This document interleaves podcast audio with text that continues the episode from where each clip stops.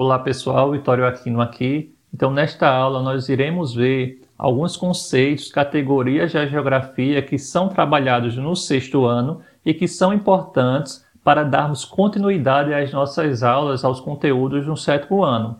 Então, nesta aula, nós iremos falar sobre os fundamentos da geografia. Então, iremos ver o conceito de geografia, de espaço geográfico, paisagem e lugar. E os objetivos dessa aula é justamente compreender a, esses conceitos e a importância de cada um deles, como ele pode ser aplicado, como podemos compreender ele na nossa vida.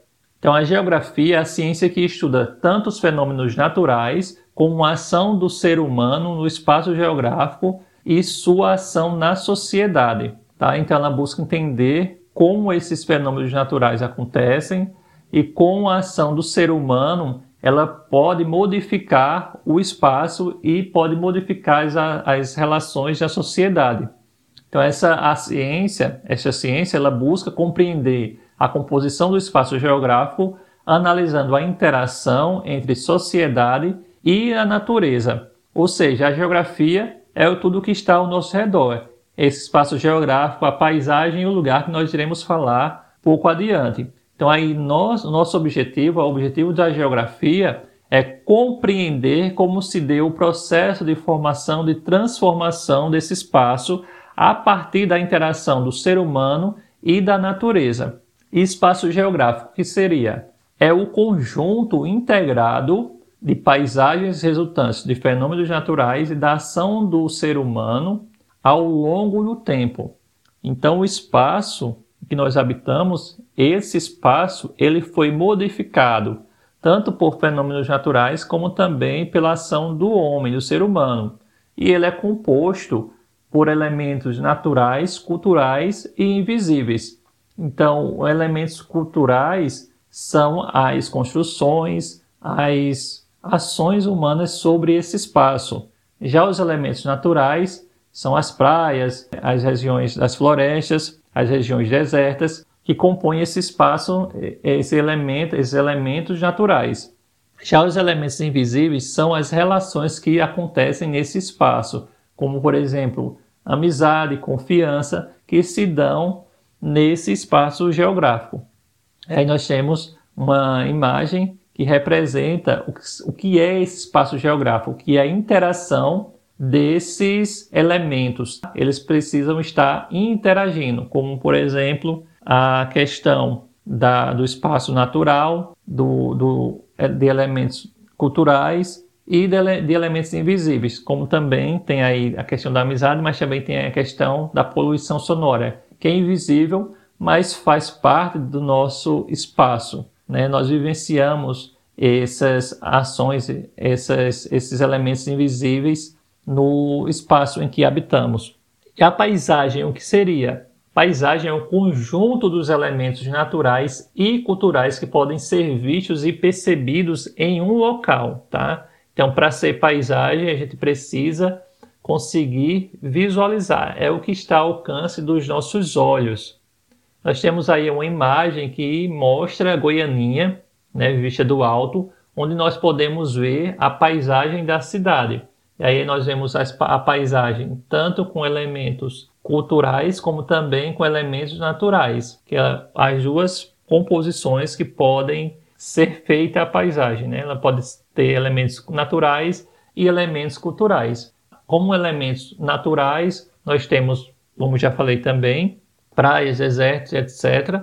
Mas esses, mesmo sendo paisagem natural, na qual o homem ainda não é, transformou essa paisagem, não modificou essa paisagem, ela pode sofrer a intervenção do homem, do ser humano, indiretamente, pois quando, por exemplo, se deixa lixo na praia, né, quando a maré enche e volta a carregar esse lixo, ele pode ser levado para áreas distantes que não tiveram a intervenção do ser humano diretamente, mas que indiretamente irá afetar aquela região, aquela paisagem natural. E vai afetar ali a dinâmica ambiental daquela, da, daquela área natural.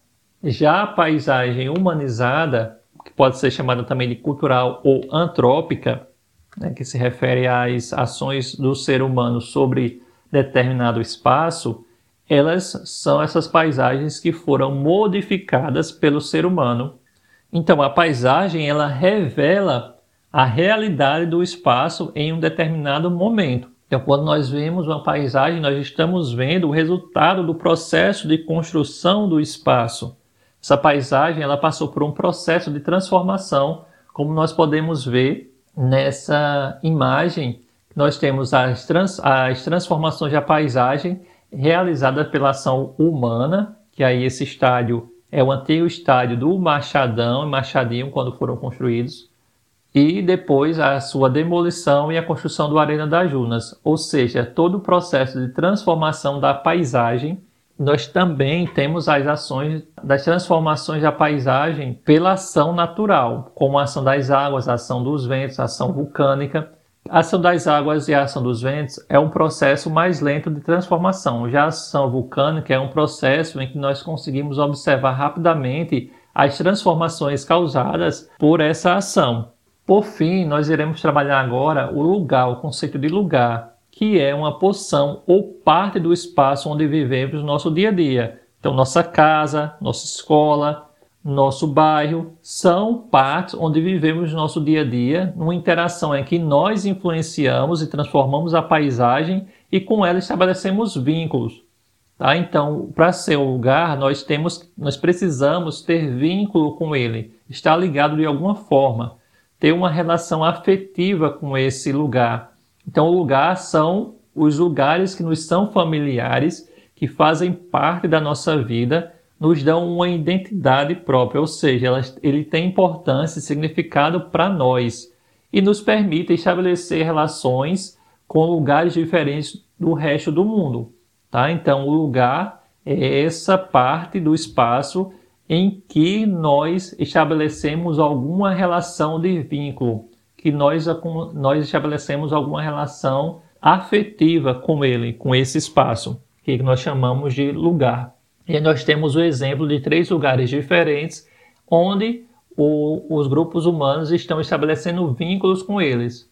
Aí então temos uma praça em Minas Gerais e temos duas imagens que mostram crianças brincando nos espaços, nos lugares que elas ocupam, que elas interagem com eles, que para elas são familiares e que dão identidade a ela, como essa, essas crianças brincando numa aldeia indígena e as crianças brincando na Índia, né, jogando futebol na Índia. São lugares que lhes são familiares e que lhes dão identidade.